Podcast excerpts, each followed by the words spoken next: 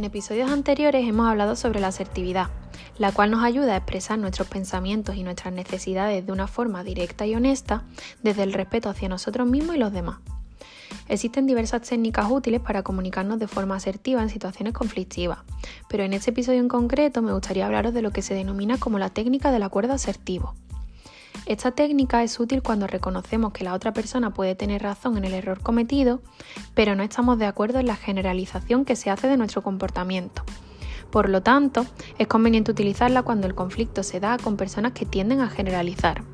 Por ejemplo, tú tienes la culpa de que llegáramos tarde, como siempre.